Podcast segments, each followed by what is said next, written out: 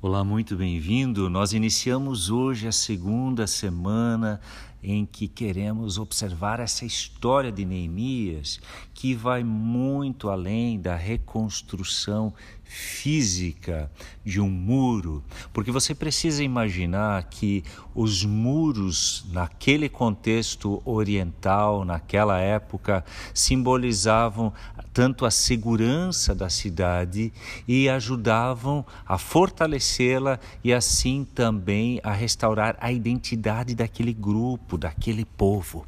O que mais será restaurado? Venha junto conosco nessa semana em que é, nós queremos persistir. Não sei qual é o assunto da sua vida que demanda ser fortalecido para você continuar persistindo. Em qual área da, do seu momento atual, você precisaria é, de uma renovação ou de um olhar de fora de alguém que apoiasse, de alguém que lhe incentivasse.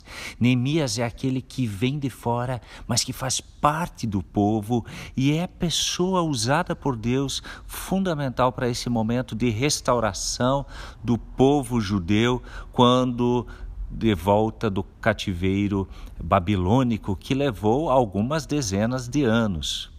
Agora, no entanto, eles percebem as primeiras dificuldades no processo de reconstrução em relação aos inimigos externos.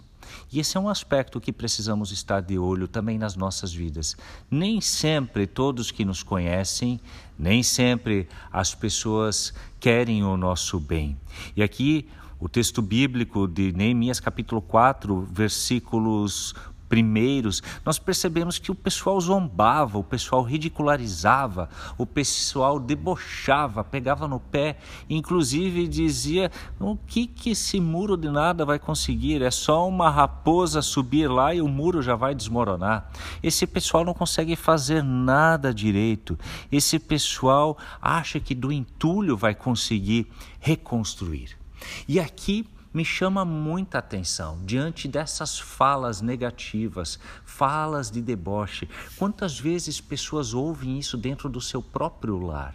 Ou quantas vezes num ambiente escolar, o que hoje poderíamos chamar de bullying, ou num num ambiente de trabalho, inclusive nas redes sociais, quantas pessoas por, por vezes já tentaram lhe desfazer ou, ou debochar da sua empreitada, daquilo que você está buscando reconstruir na sua vida, seja profissionalmente, seja também um relacionamento e, por que não, uma tentativa de retomar o seu relacionamento com Deus. Qual foi a postura de Neemias? Então orei. Neemias vai falar com Deus.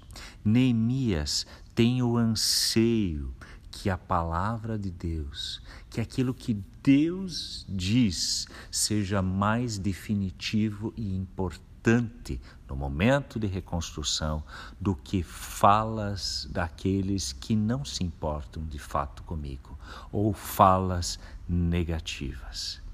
E eu lhe pergunto: a quem você ouve mais? Ao que outros dizem de você ou aquilo que Deus tem a dizer? Acerca daquilo que você está fazendo, realizando ou da, também da sua própria identidade.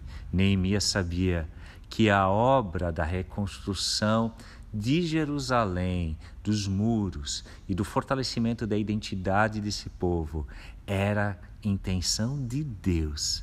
Por fim, final do texto de hoje, versículo 6. Aliás, leia o texto, né? A palavra de Deus é quem também nos dá o renovo e nos orienta na vida.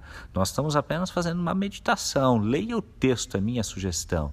O versículo 6 vai dizer que eles chegam na metade da altura do muro.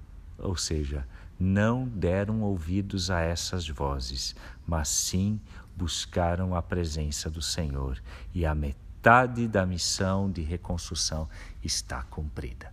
Ouça a Deus também neste dia. Um abraço, eu sou Hans Jürgen.